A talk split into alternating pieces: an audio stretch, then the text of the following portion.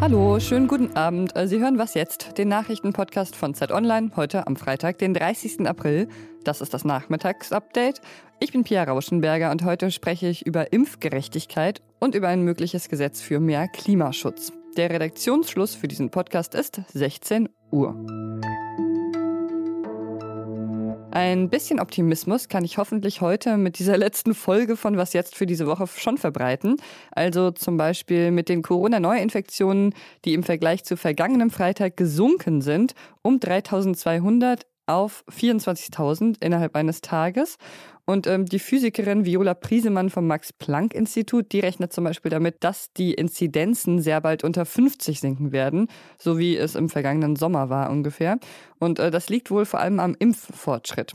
Und da kann ich gleich noch eine neue gute Nachricht anschließen. BioNTech und Pfizer haben bei der Europäischen Zulassungsbehörde EMA die Zulassung ihres Impfstoffs für Kinder und Jugendliche von 12 bis 15 Jahren beantragt. Und wenn die EMA das genehmigt, dann können also auch Kinder und Jugendliche in der EU geimpft werden.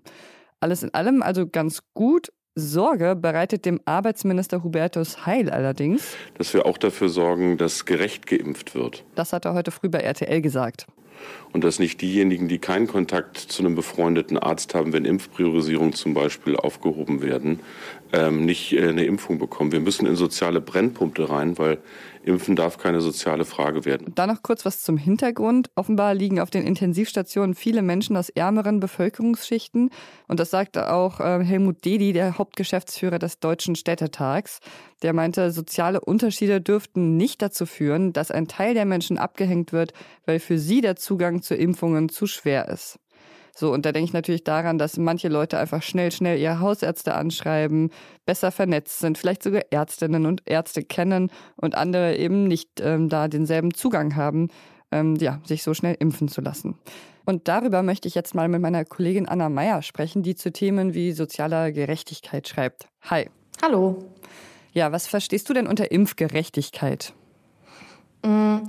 Na, es ist schwer zu sagen. Einerseits haben wir die Dimension, dass wir in der Pandemie einfach es darauf anlegen müssen, die Intensivstationen so leer wie möglich zu halten. Also einfach Intensiveinweisungen zu verhindern. Und deshalb war es gerecht, zuerst die ältesten Menschen zu impfen, weil die am häufigsten auf den Intensivstationen landen und die schwersten Verläufe haben.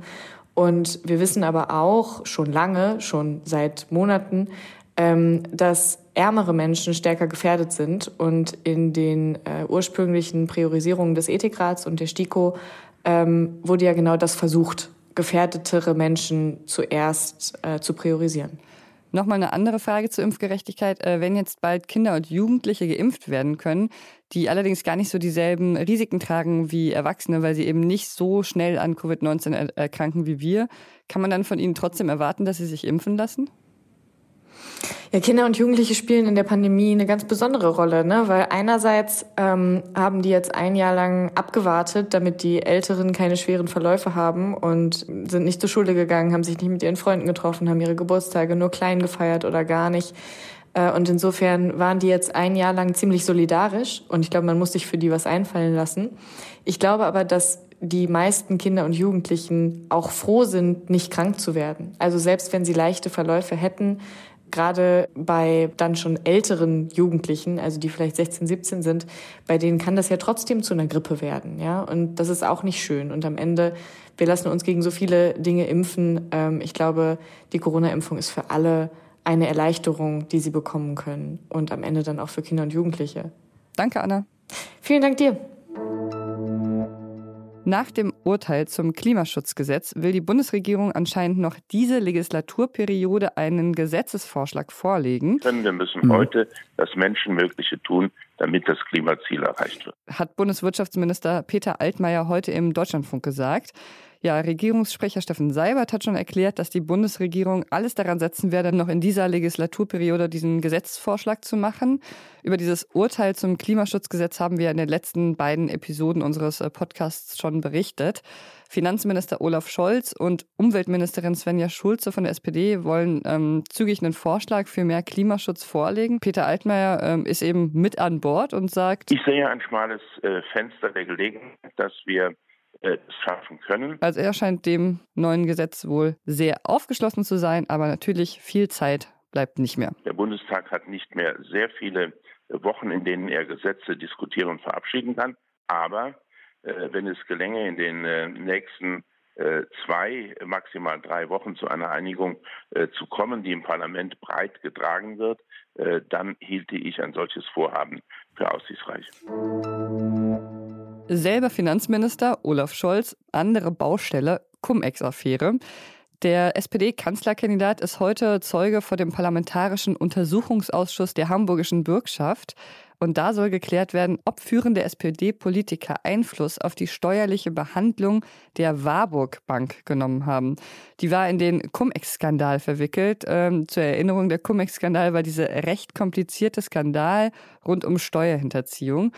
Und gegen den Miteigentümer der Warburg Bank, äh, Christian Olearius, wurde 2016 und 2017 schon wegen Steuerhinterziehung ermittelt. Aber in dieser Zeit hat er sich auch ähm, mit dem damaligen Bürgermeister von Hamburg getroffen. Und das war damals Olaf Scholz.